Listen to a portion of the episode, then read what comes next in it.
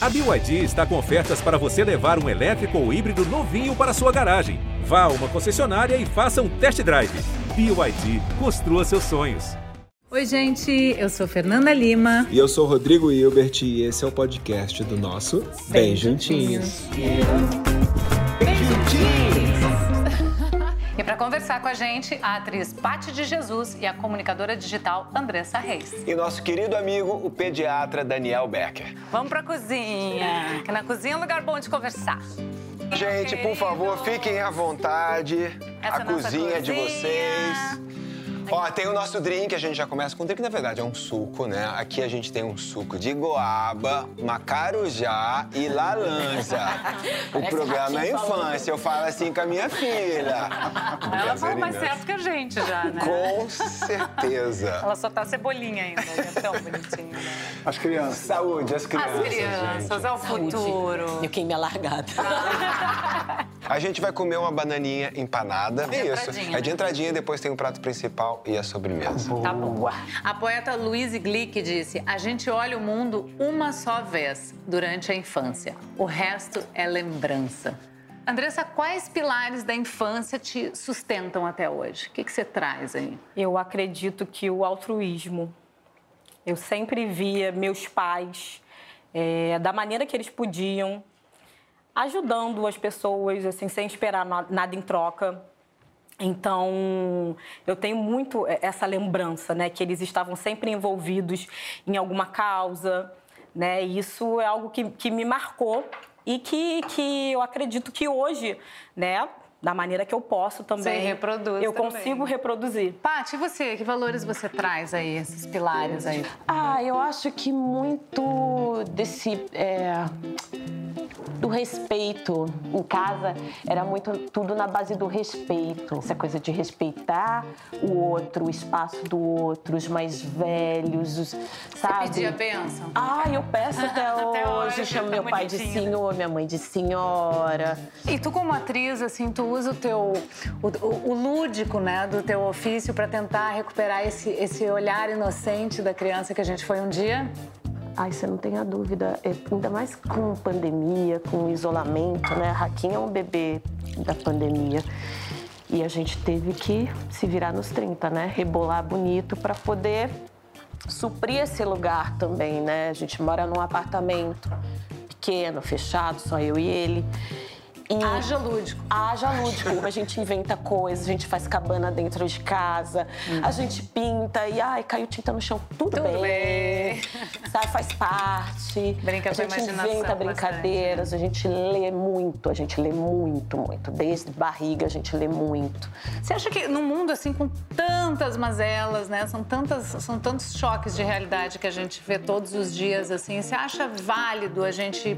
É, vou chamar de máscara mascarar, mas a gente tentar esconder um pouco dessas crianças tão pequenininhas, assim, tanta tristeza, tanta injustiça, tanta violência? Eu acho que as crianças precisam, muitas vezes, ser expostas a alguma parte dessa verdade, porque elas vão acabar sabendo, Sim. e se elas não souberem por nós, vai ser pior para elas. Mas pode ser saber. mais diluído, né? Não precisa Pode ser, ser mais diluído e pode ser, se colocado no nível que ela possa compreender, com uma certa fantasia. Por exemplo, eu brincava no início da pandemia, brincava assim de dizer que a gente fecha o nosso castelo, estamos isolados, né?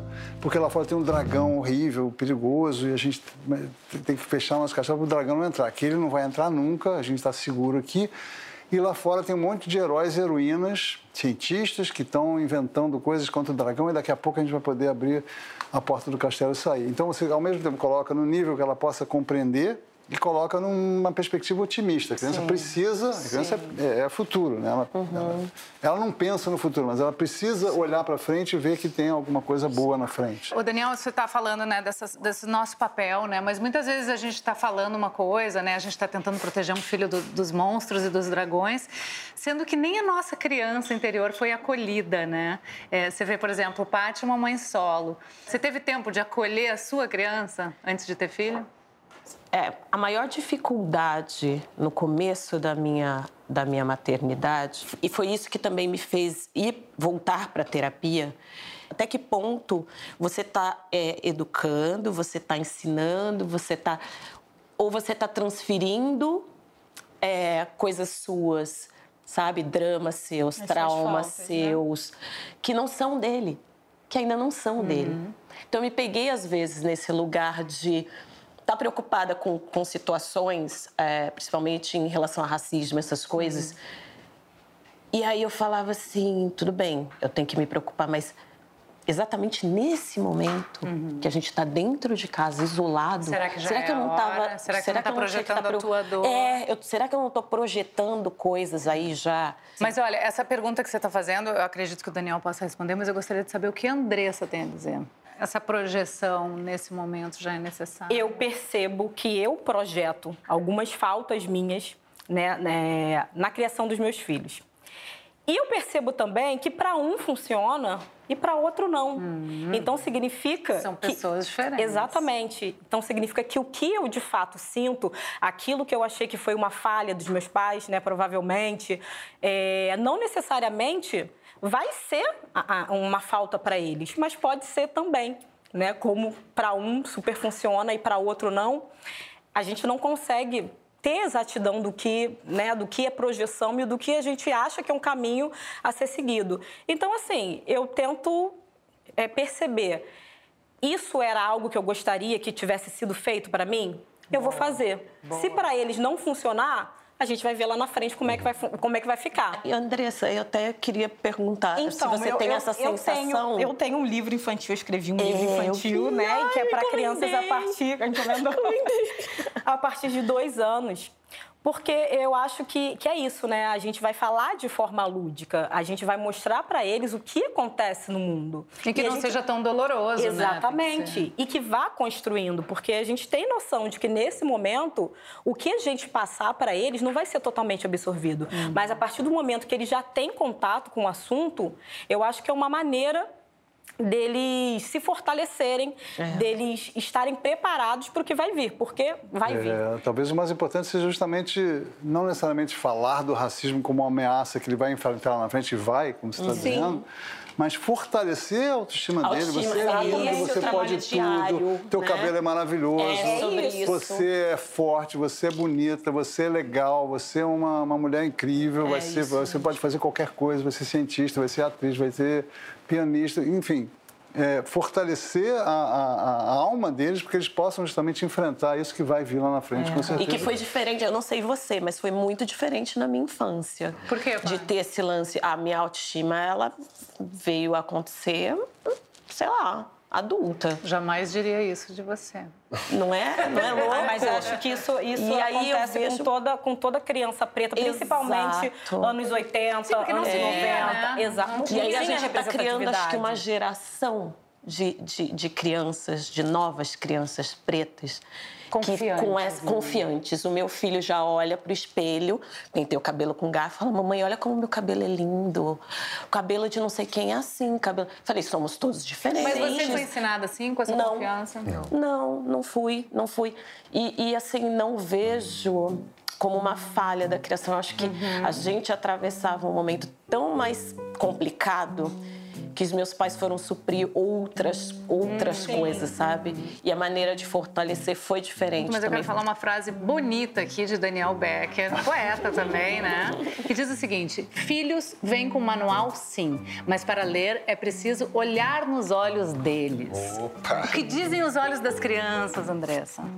Olha, diz tanta coisa e coisa que a gente é, eles ensinam pra gente. Tem coisa que a gente ainda não conseguiu desvendar e eu acho que o olhar da criança nos traz para esse lugar de, de, de revisitar nossa própria infância também, para a gente conseguir entender lá na frente. Porque por muito tempo a gente ficou naquele lugar de que criança não tem voz, criança não sabe o que diz, de não levar em consideração os sentimentos da criança, de não levar em consideração as dores da criança. E a criança fala de todas as formas, sobretudo pelo olhar. Eu, eu tenho, assim, depois de tantos anos, né, eu fui, fui mãe há 13 anos atrás e agora de novo. E esse aprendizado todo, desde eles até agora, Ana Maria, eu, eu concluo, assim, que eles sabem muito mais e sentem muito mais mais do que a gente imagina, né? Muita coisa. Ah, eu não sei. Eu acho que, eu acho que não, não vem zerado. Não vem, não vem. Eu acho que não vem zerado. Quando nasce, aquele olhar, gente, do nascimento, aquele primeiro olhar que a criança te olha, ele vem Ai, assim, choro. carregado. Negócio, ó, Esse- me esse segura, olhar- me clamando, né? Esse olhar do nascimento. Não, tem um momento do nascimento que eu acho fascinante. Que São as primeiras duas horas, que justamente, muita, que antigamente, hoje em dia ainda se faz, mas antigamente todos os bebês iam para incubadora nesse momento. Precioso. Nossa, em vez de ir para o colo da mãe, ia para incubadora. Hora de ouro, né? Tinha uma rotina de maternidade que era duas horas de incubadora assim que nasce. Um horror. Você tira da mão do O João Chico nem via. Vem, aspira, não. sei o quê, e joga na incubadora. Seis Um horas depois chegaram os dois com a chupeta. É mesmo? Quem viu o João né? Francisco foi eu, a Fernanda não viu. Nem via, mas ela ficou no meu colo duas, três, quatro horas. Foi um Cara, negócio esse momento muito eu mágico. acho mágico, porque o bebê, muita, acho que a maioria deles, eles nascem com o olhão aberto. assim. Impressionante, né? E fica assim, ó. Enfim, a minha sensação é que está chegando a alma. A alma está baixando ali. E, E aí, esse depois é dessas momento- duas horas, cara, se você não está com o seu filho no colo fazendo esse vínculo É. brutal que surge nesse momento, e depois aí começa a chorar, começa a dormir.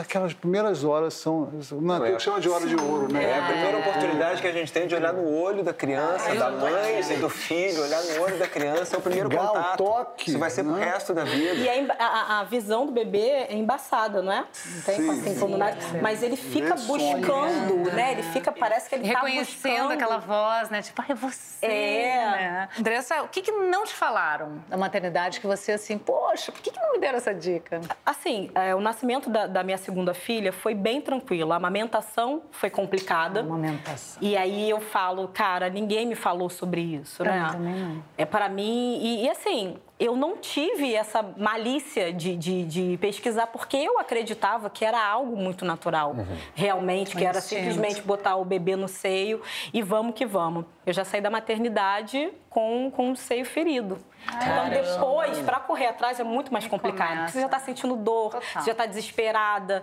né? O bebê chora, você fala, meu Deus, eu alimento ou, ou- ou eu choro, né? Eu alimento ou eu fujo, eu alimento ou não sei, sabe? Então você já fica vulnerável. É um momento que Total. você tá, né, mais fragilizada. Extremamente, né? Né, extremamente vulnerável, então é, é, foi bem complicado e ninguém me falou. A minha amamentação foi super tranquila. Eu não sei, assim, tipo. Mas o porpério veio com força. E você estava sozinha? Ah, no começo ainda não, mas como se estivesse. E eu voltei a trabalhar muito cedo. Eu voltei a trabalhar, o Raquel tinha dois, dois meses e meio. Nossa. Caramba. Amamentando. Então, é... nossa, foi muito cruel. Foi uma coisa que eu falo, assim, até fiz um depoimento bem bem marcante depois que eu tive. Porque o lance do porpério é que às vezes você não tem nem a, a, a convicção, do... você não sabe o que você tá. Eu fui ter a noção quando eu comecei a tirar a cabeça do lindo, assim, tipo, você começa a respirar um pouquinho fala: caramba! Olha o que. E foi assim, devastador. Porque a sensação, não sei vocês, assim, mas a sensação que eu tive, assim, quando eu tive os bebês, mesmo a Maria, que era uma só, os dois, nem vou dizer, né? Mas é, a madrugada, né? Quando você fecha um pouquinho e. Ah! Parece que você tá numa maratona que não tem fim, não tem vitória, não tem pódio, não, tem. acaba. Não e aí acaba. você dá mamar, e aí a roda, e dorme. Ah! Maratona de muito alguns anos, louco, né? De uma É, mas esse, de mas uma esse, esse começo, né? Que você não sabe como é que vai ser, né? A, Fer- a Assim, é. Fernanda ficou dois anos sem dormir. Agora, Ah, e lá, anos. e lá oito. Mas Agora vocês têm, meninas, mulheres, vocês têm esse, esse negócio de, por mais que a gente é, saiba, leia, se instrua, faz curso, tenha um profissional, pro- não é do jeito que nunca é do jeito que, nunca. A teoria ela é incrível. A teoria, É, a teoria é maravilhosa. Sim, né? A teoria Né? é maravilhosa. Super informativa, Ponto. mas a prática é, outra coisa. É, vamos falar da birra? Como é que é? Daniel, fala da birra. Ponto, fala da Bia. Birra. Ah, Você, você me dá três blocos para falar da Bia? É quase isso, né? Eu, eu, eu eu costumo Você defende? ver a birra como uma oportunidade de educação emocional. A gente educa para a inteligência emocional se aproveitando desse momento. Isso é maravilhoso, é uma oportunidade que a criança nos oferece, porque a birra é uma expressão de emoção pura. Total. A criança não tem regulação, né? E ela explode em emoções. Então você tem que trabalhar exatamente a, a, a emoção da criança. Então a primeira coisa que se faz, jamais é cala a boca, para com isso, não sei o quê. É, você tem que fazer, muitas vezes eu falo assim, faz uma encenação para ela parar de, de viver só esse circuito interno hum. disparado e olhar para você. Eu tô muito zangada, tô muito braba. Hum. Aí ele vai, ela vai olhar para você e vai dizer, ah, é isso que eu tô sentindo. Aí você nomeia. Você tá com raiva, você tá zangada, você tá braba. Ah, é, então o nome de que eu tô sentindo é esse. Ah. E aí ela começa, a primeira coisa que acontece, ela calma e olha para você. Se ela vier bater em você, aí tem uma diferença. Se ela vier se jogar no chão, ou quebrar o celular, ou bater em você, aí você tem uma oportunidade de ajudar ela na, na segunda etapa da inteligência emocional. A inteligência emocional tem três etapas. Primeiro é ter consciência do que está sentindo, no momento que está sentindo, coisa que os adultos não têm, né? Controlar a reação é a segunda etapa, você saber que tem reações adequadas e inadequadas. Você pode estar com raiva de uma pessoa porque ela te fechou o carro, não, é mas é você não pode sair vai. por isso, sair com uma barra de ferro para matar ela. É, e a terceira coisa é ter empatia, é se relacionar com a emoção do outro e administrar isso de uma certa forma. Então, a segunda etapa, que é essa da, de administrar a emoção, eu digo assim: você pode, é, se a criança vier bater em você, você vai segurar a mão dela e falar: eu não posso deixar você me bater. Bater aqui em casa ninguém bate. Você quer bater? Aí vem uma terceira etapa que é muito legal, que é botar dentro da birra a brincadeira a brincadeira atrai a criança. A criança é circuitada para brincar, para fantasia. Aí você fez, quer me bater? Não, vamos fazer o seguinte: pega essa almofada aqui, bate nesse boneco, e pá, pá, tô com raiva desse boneco. Aí ele não machuca, pode bater. Aí você pega uma almofada e bate na cabeça dela, e começa uma guerra de almofada. Já começa a rir. E todo mundo começa tá a rir, entendeu? Isso é um cenário ideal, claro que não é sempre assim. Mas é, é isso, é aproveitar esse momento para educar emocionalmente uma criança. E desde, desde o princípio, um de... né? Porque também não adianta. Agora você está ensinando isso, né? E de repente um pai, uma, um filho tem uma relação de muita violência e de repente, ah, agora eu vou botar em prática aqui o que o Daniel está falando. nada, aleatório. É, é difícil, é. né? Começar quando já começou torto, né? De um jeito. E tem que saber também que não vai ser sempre que a gente vai se controlar, não Exato. vai ser sempre que a gente vai ser hum. perfeito, que vai seguir as regras hum. e, e, e o momento ideal. A primeira coisa que a gente tem que fazer é se trabalhar, porque a gente vem de uma educação, a maior parte das vezes, autoritária, e você reproduz, reproduz, o que você viveu.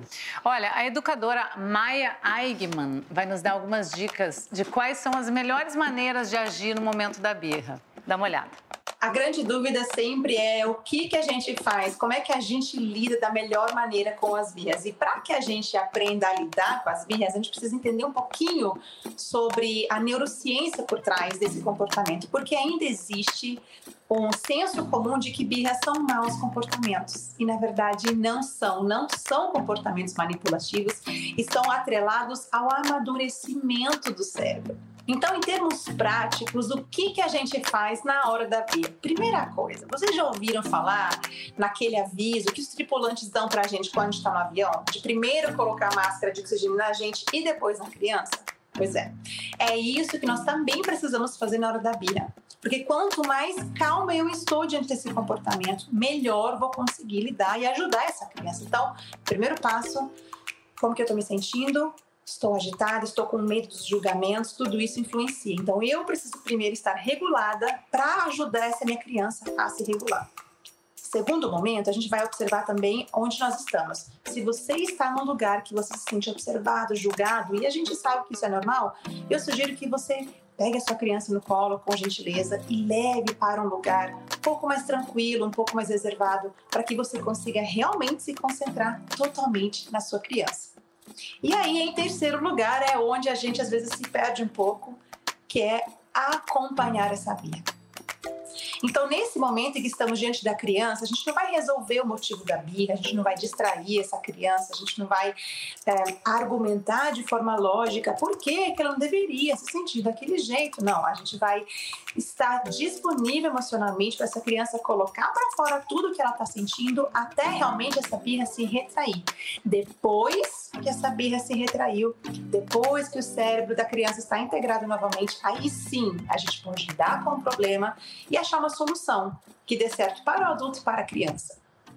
É, a Maia, ela fala, né? A raiva não educa, a calma, a educa, calma né? Educa. E muitas vezes aí eu ouço vozes ouvindo, ouvindo a gente falar e dizendo, ah, falar assim é fácil, né? Quero ver na hora que você tá irritado. Mas é um exercício, né, Sim. gente? É um exercício e é. É isso, é primeiro coloque a máscara em você, é. é. que ela acabou de falar. Tem formas também da gente evitar a birra, né? Assim, Sim. Você uhum. tem que primeiro evitar os grandes gatilhos, que é sono e fome. Sim. Né? Sai com a comidinha na tua bolsa, porque se for pro shopping, então, evita, evita levar uma criança em lojinha de brinquedo, vai comprar um brinquedo pro primo, não é, leva ela. Então avisa muitas vezes, olha, hoje o brinquedo é pro primo, mesmo assim vai ser difícil. Né? E tem uma coisa que é muito legal, que é a, a, criança, ela não sabe a diferença entre querer e fazer. Então, se ela quer brincar com o celular do, do papai, ela não vai. É, se você fala, não pode brincar com o celular agora, me devolve, o que ela sente não é que ela não pode brincar, é que ela não pode querer brincar. Uhum. Então, antes de você dizer que não pode, isso é muito difícil você ter o reflexo de fazer. É o que a Maia falou, a gente, é uma educação que a gente tem que ir, uh, ir aprendendo. Uhum. Você quer muito brincar com o celular do papai? O celular do papai é muito legal. Sei que você adora brincar com o celular do papai. Só que agora não dá. Então você já legitimou o desejo dela, aquilo já está aquietado. Não, tá bom, eu posso fazer, eu posso querer brincar. Se você fala isso. só o não para a criança, é como se fosse um sim, né? Ah, Praticamente. A Maria, a Maria pra, lá em casa é assim. Ontem ela estava na janela e ela botava o dedo no, no frizinho da janela ali e botava na boca, sujeira. Eu falei, filha, não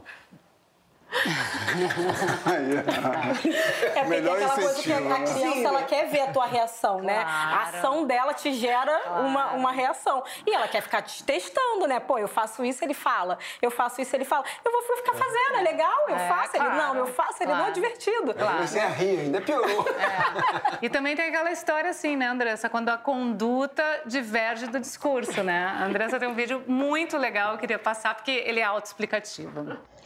Filha, não pode gritar. Eu já falei não! E tem que ter calma para resolver as coisas. Pode que essa senha não é. Você não deve contar mentiras. Teu, teu fone? Não. Não vi, não. E você precisa pedir licença. Sai da frente da TV. Sai, sai. E pedir obrigado. Dá logo isso precisa aprender a se desculpar também. Como que eu não ia pisar? Ficar no meio do caminho. Enfim, você precisa ser gentil. Au! Maravilhoso. É, eu me divirto muito contigo, assim, eu te acho muito é, irônica, assim, engraçada e, e, importante, né? Eu acho que tu faz uma comunicação importante. Eu queria saber quando é que tu sacou, assim, que tu, que tu tinha um, um espaço para comunicar e da maneira como tu faz. Eu, eu tinha um perfil pessoal, né? E era fechado, era um perfil que tinha diversas fotos dos meus filhos, era aquilo, ai, meu bebê acordou, meu bebê dormiu. E aí, na pandemia, meu marido ficou desempregado e eu já estava em casa mesmo por conta das duas crianças. E eu resolvi abrir o meu perfil e compartilhar. Você fez no desespero? Eu fiz porque eu precisava desabafar. Eu não fazia terapia, eu queria extravasar. E eu sempre gostei de escrever. Então eu comecei a expor isso e gravar os vídeos também. Tava muito naquela, estamos em casa, né? O pessoal claro. ali a internet bombando, os videozinhos. Então eu entrei nessa vibe também de criar os vídeos, mas assim, pensando em passar o. O, o que você estava passando. Exatamente. Provavelmente você começou a ter muita identificação, né? Sim, muita gente passando pelo meio. Exatamente. As minhas experiências sobre maternidade, o que eu pesquisava, o que eu entendia, o que eu aplicava, né? E, e aí um vídeo num dia viralizou e chegou muita gente. Eu falei, gente, que loucura, né? Legal. E o pessoal falava, ó, oh, cheguei pelo vídeo e fiquei pelos textos, cheguei pelo texto legal. e fiquei pelos vídeos. e a coisa foi crescendo, foi crescendo, aí eu fui entendendo com a troca, né? Com as pessoas que chegavam, a troca que a gente mantinha ali, eu ia vendo, caramba, é legal falar sobre isso. Nossa, Mas já gente... tinha um Você senso foi... de humor? Já tinha essa. Sim, já eu já fazia assim, isso, né? Danadinha. Eu sempre gostei. sempre foi assim, engraçada. Eu sempre, sempre gostei de ser engraçadinha. Então, ah. foi uma oportunidade, né? De unir o útil ao agradável. E você, fa faz tudo sozinha? É, teu marido eu, participa eu dos meu, vídeos? Isso, tá, Bom, aí vamos falar dele, né? Que é essa participação especial que eu adoro. É, como é que foi? Assim, você, você convidou ele? Como é que foi esse approach? Não, não, ele não participava, né? Ele ficava ali na dele. Às vezes ele me ajudava, né? Porque era tudo muito mais selfie, tipo, alguém Sim. tinha que ficar com a criança para eu poder gravar, uhum. né? Só a gente dentro de casa, sem rede de apoio. Então não dava para ele gravar, ou ele olhava as crianças, Sim. ou ele gravava, e a gente, gente, né, decidia como é que ia funcionar aí. E, e aí a gente começou a trazer também essas questões, né, das divisões de, de, de sexo, né, dos, dos trabalhos. Exatamente.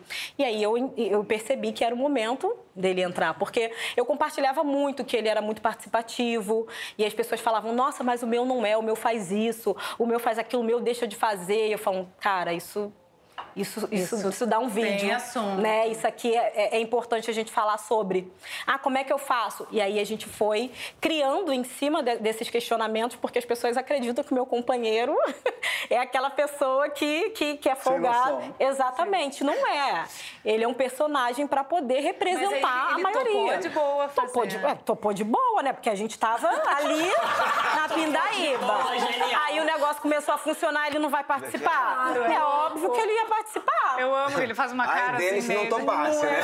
Mas então ele não é aquele cara ali dos vídeos. Não, ele não nenhum. é aquele cara dos vídeos. É lógico que uma coisa ou outra, né? Não, eu adoro. Ninguém é perfeito. Não é. Eu vou descansar, ai, meu marido vai dar banho nos nenéns, estou super feliz. Aí ele abre a porta do banheiro. Onde é que tá o sabonete? Amor, onde tá o sabonete? É o shampoo dele, eu não tô achando aqui. Traz a toalha aí, por favor. Agora é só secar.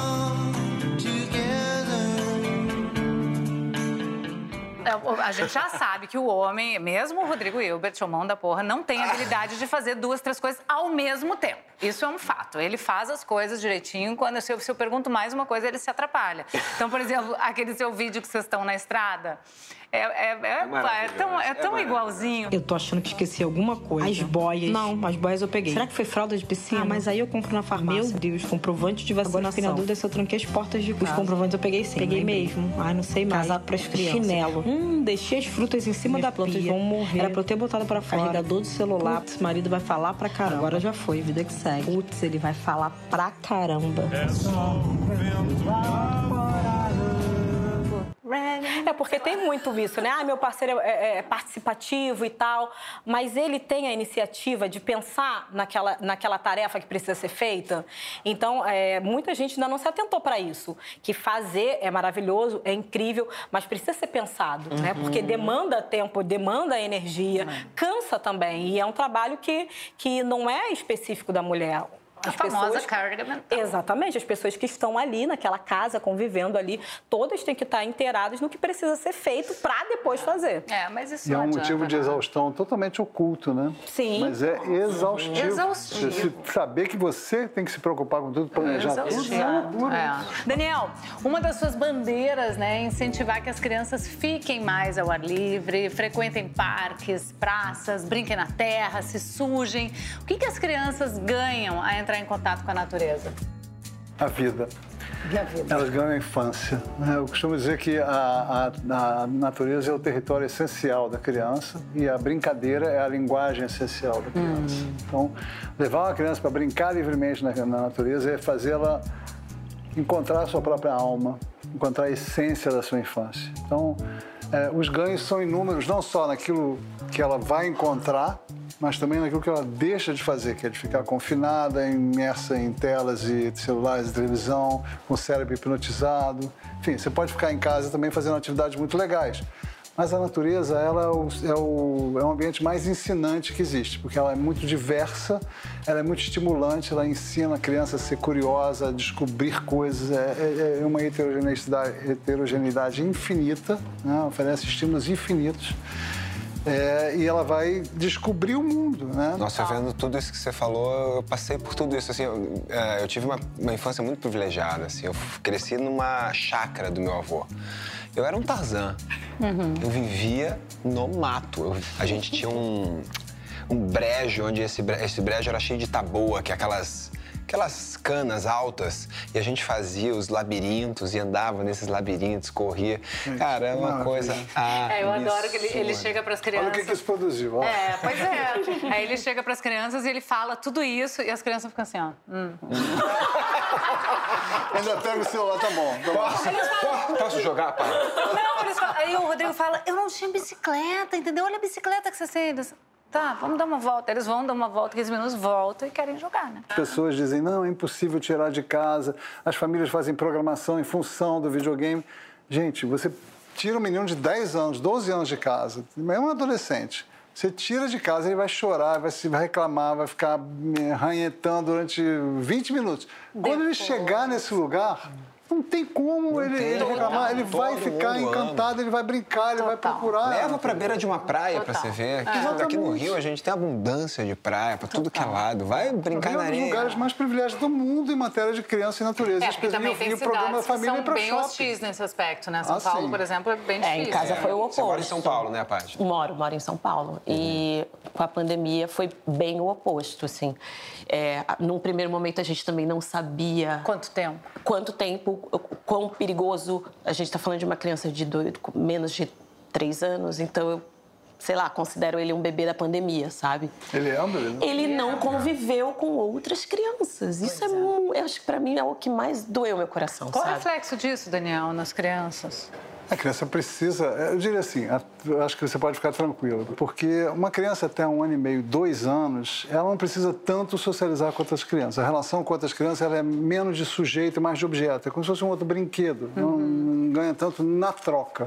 A partir dos dois, sim, é super É, ele tem importante essa dois e troca. com as oito agora. crianças. Agora, então uma- acho que é uma- o é um essencial que ele É. conviva com outras crianças, sem dúvida nenhuma, porque é um monte de habilidade que você ganha. Um ser humano é social, então ele precisa, é claro, dessa, dessa convivência. Essa interação. Super importante. Daniel, como mediar? Eu tenho que fazer essa pergunta porque todo mundo quer saber, né? Como mediar a relação das crianças com as telas?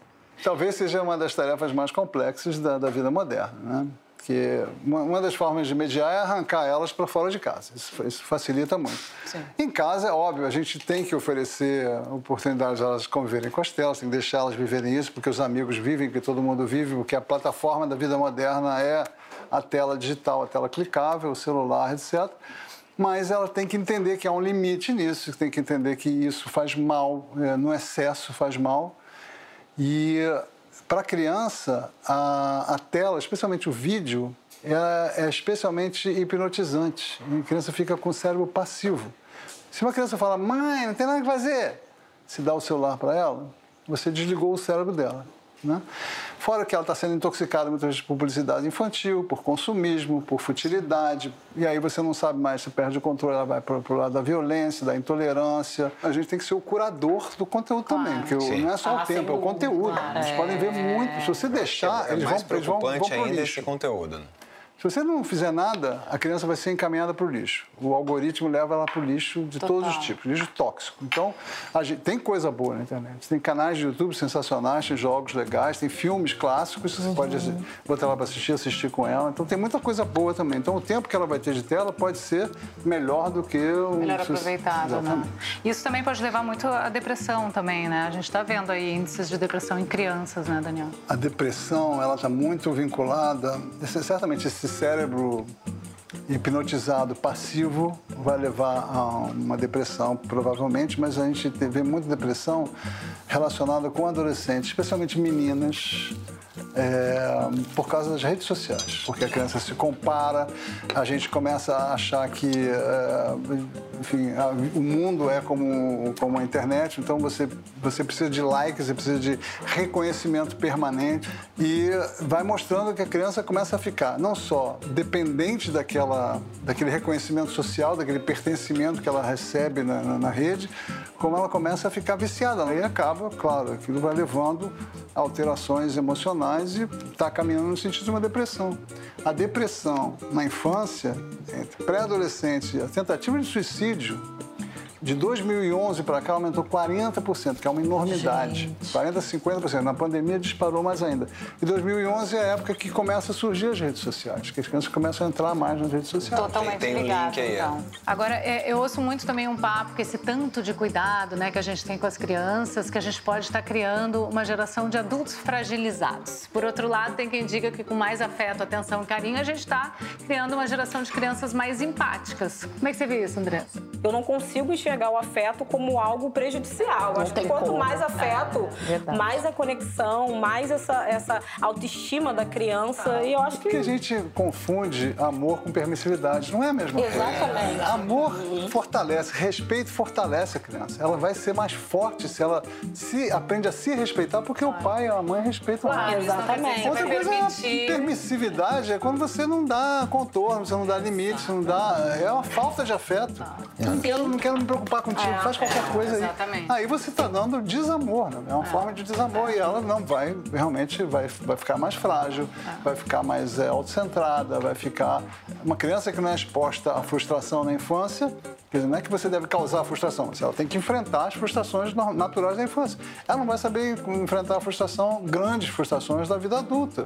E por aí vai. É, a mesma coisa que a gente pudesse dizer, ah, então, tranquilo sofrer bullying. Tranquilo, vai sobreviver depois, né? Não, e sobreviver vai, né? Mas a gente já viu que quais são os efeitos. Exatamente. Exato. Exato. E aliás, o bullying não é só na adolescência, né, Daniel? Não, Importante pelo falar, né? contrário, isso é muito importante. O bullying pode começar muito cedo. E o bullying é uma situação tão humilhante, tão vexaminosa para criança que ela não conta em casa a maioria das vezes. Maioria- Tem crianças que sim, que chegam em casa e contam, mas qu- quanto pior o bullying é, mais retraída ela fica, menos ela conta. Ela não conta para os amigos, ela não chama um adulto na escola, ela fica sofrendo em silêncio muitas vezes. Comportamento é comunicação. Uma criança que começa a ficar retraída, começa a ficar triste, que não quer ir para a escola, começa a recusar, começa a inventar sintomas, estou com dor de barriga, estou com dor de cabeça, não quero ir para a escola, não quero ir. Começa a tirar nota ruim, né? quando, quando era boa aluna e tal. É uma criança que precisa de muita atenção, né? então muita atenção para isso. Sério, né? Eu queria fazer uma pergunta para vocês, não sei se vocês já passaram por esse tipo de constrangimento, né? Mas por que, que as- os adultos ficam tão constrangidos com a curiosidade das crianças em relação ao sexo? Já quero começar a falar. Fala. Eu fico muito constrangido. Tenho uma menina de dois anos e pouco e a gente toma banho juntos. E ela tem uma curiosidade com o meu corpo, assim, uma curiosidade com o meu corpo. E eu fico meio sem jeito, assim, o que que eu faço? Eu acho assim, dá uma curiosidade natural pelo corpo. Da mesma maneira que uma criança de 4 anos ou 3 anos começa a mexer na genitália, na, perereca, no pintinho, é natural. E ela, ela vai ter um ponto prazeroso ali. Isso não quer dizer que tenha um conteúdo, uma conotação erótica. Simplesmente um ponto de prazer. Ela vai ficar mexendo, às vezes até dar uma viciadinha, ficar lá toda hora. A E aí, gente tem que que... os pais deixam numa boa? Acho que pode deixar até um certo ponto, mas acho que para evitar o excesso, justamente a gente pode oferecer outras coisas nesse momento e explicar para ela, da mesma forma que a gente explica sobre consentimento e tudo mais, e da mesma forma que o Rodrigo pode fazer também, é dizer que tem um limite, que há uma, uma questão de privacidade em tudo que tange, que é a nossa cultura.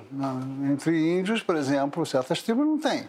Mas aqui na nossa cultura, a nudez é uma uma questão de intimidade, né? E a, a manipulação da genitália também deve ser uma questão privada, uma atitude privada.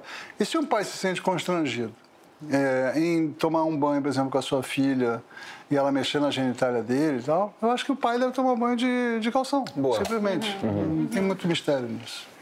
Vocês lembram da infância de vocês? Vocês tinham curiosidade? Como é que vocês abordaram os pais? Se alguém te explicou alguma Eu Pra mim, não me falaram não. nada. Aprendi tudo na rua. Acho que não Uhum. também. Não. Pra mim também, eu, eu tomava banho, inclusive, com os meus pais. E eu lembro que eu tinha essa curiosidade, porque as partes íntimas ficam tampadas, né? Então, não é um olho, uma boca que você tá o, tempo, tempo inteiro inteiro, ali olhando, que para você é comum. É algo que fica, que você vê é, apenas em determinados momentos, né? Nesse caso, no banho. Então, gera curiosidade, como é, né? E aí você fica olhando. E eu lembro que eu ficava curiosa, mas sempre desconversavam. A gente nunca conversou sobre ah, a parte íntima, a parte privada, uma parte que não pode tocar. Era só, não, não pode. Não, isso, a gente não fala sobre isso. Era, era mais ou menos isso, né? O- Você está preparada quando chegar o momento para conversar sobre sexualidade com seus filhos? Nesse momento que a gente se encontra, o que a gente fala é sobre isso, partes íntimas, sobre consentimento, por que pode mexer, né? Em quais momentos pode mexer e para fazer o quê.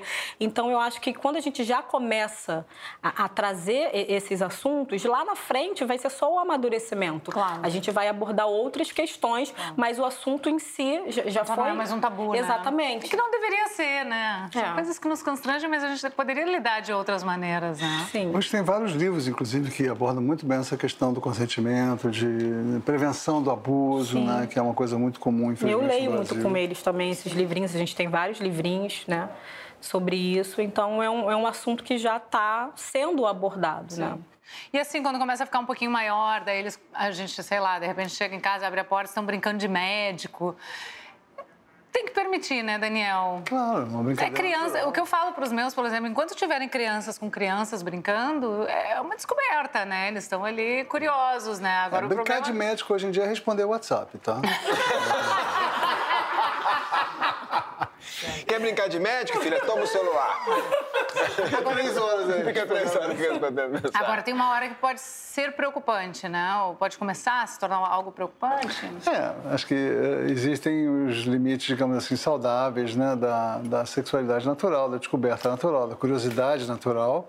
Se a criança começa a apresentar uma, um comportamento um pouco obsessivo, compulsivo, se ela começa a, a muitas vezes, crianças que estão começam a ter fixação em genitália, em área sexual, elas estão sofrendo abuso de um tio, de uma, de um parente, de um professor, né? Existe isso. É um, é um dos sintomas que a gente vai buscar. Isso a gente aprende, inclusive, em pediatria. Então. Outro assunto para ficar é um de olho. sinal, é um sinal para ficar atento. né? Agora, trazendo um pouco para o universo dos adultos, né? Paty, você, por exemplo, é uma mulher solteira, né? Que, de repente, eventualmente, pode conhecer alguém. Como é que você fica com essa relação?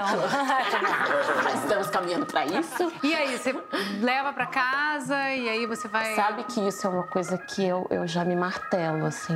Já se culpa. É, é. Nossa, nasce a maternidade nasce, a criança nasce e nasce uma, uma, Uma mãe culpa culpada. junto, né? Mas eu, eu, de verdade, assim, eu já elaborei vários planos na minha cabeça. Sei lá, desde que quanto tempo depois eu vou, Poder né? levar pra casa. É, até apresentar, né, tipo, pra, pra ele como ele vai entender isso, como Como apresentar? como apresentar e mas é Vai o que a gente estava falando lá no começo sobre outras coisas da maternidade. Na teoria tudo é muito bacana, né? Agora na prática eu não sei como. E não acaba verdade. nunca. Vão ser fases diferentes, É. com novas questões, né? Olha, gente, eu vou sair desse programa assim, ó. Nossa, não, e eu tô com uma Como é pulga difícil agora atrás da orelha. né? É Não, e, e essa coisa de trazer uma pessoa, né, também é, é, é, é difícil pelo fato de, de você estar, de alguma forma, expondo Sem a criança a uma pessoa que você, né, tá conhecendo agora, porque os abusos acontecem dentro da Nossa, própria família. Aí você imagina isso. uma outra pessoa, né? Então é, é bem delicado. E essa coisa, Daniel, da gente, sei lá, o casal que ainda tá ali com, com, a, com a criança meio, né, dormindo no quarto e tal. É, tem problema de transar num quarto que tem um bebê? Tem. Tem? Isso já é um consenso hoje em dia. A criança vai ser despertada pelos ruídos, ela vai achar, ela não vai entender nada daquilo. Tem uma certa idade? Tá vendo que a gente tá fazendo uma consulta. Cortou, né?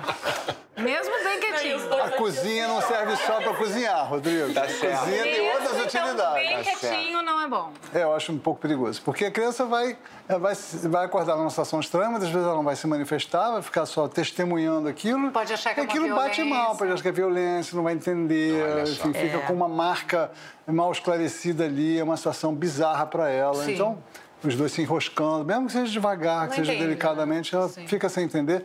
E é bom fazer em outro ambiente. Tá. Agora, pior ainda é os mais velhos abrirem a porta e pegar o pai e a mãe transando. Né? Acho que aí é natural. Eles vão, ai, que nojo! Nossa, nunca aconteceu, graças a Deus. Tem chave, né? Maravilhoso, Já gente. aconteceu, Andressa? Já pegaram? Já te pegaram no flagra? não, não, ainda não. Melhor não. Ainda não. Ainda Espero não. que não. Melhor não. A mãe É porque tá a gente também. né? A gente dorme, é, dorme todo mundo no. Na mesmo mesma ambiente. cama, né? São quatro pessoas É dormindo na sexo- mesma cama. A gente dorme assim, né? No poder caber. não é uma prioridade. Não. Pois é. O que é então- sexo mesmo, gente? O bom de quando casamento é acontece- isso. Porque a criança não vai pegar uma coisa que acontece duas vezes por ano. Ai, gente, olha. E é isso, né? Uma vez aí, né, já engravida do outro, aí traumatiza, você fica aquele tempo, não, não vamos, Não, não, não, não, vai que acontece outra vez. E quando vai outra vez acontece, fala, não, não, não é pra ser, Chega, né? acabou, nunca mais. Queridos, obrigada pela presença de Obrigado. vocês aqui. Foi, Foi muito bom. prazer. E eu termino o programa de hoje com uma frase linda do pensador Ailton Krenak. Abre aspas. Perguntar para uma criança o que ela quer ser quando crescer é uma ofensa. Como se ela fosse receber um crachá de ser só quando ela se torna adulta. Isso é apagar o que ela já é. A criança é, toda criança é. Um salve para as crianças desse Brasil, que todas elas tenham direito à totalidade de suas infâncias. Um beijo enorme e até semana que vem. Tchau pra vocês. Obrigado Tchau, mais uma gente. vez. Obrigada. Que incrível, que Ó, programa gostoso. Tenho aqui pra vocês as suas fotinhas. Ó, coisa linda. Come, come um sorvetinho. Agora vai todo mundo pro picolézinho, né? Ai, Paty.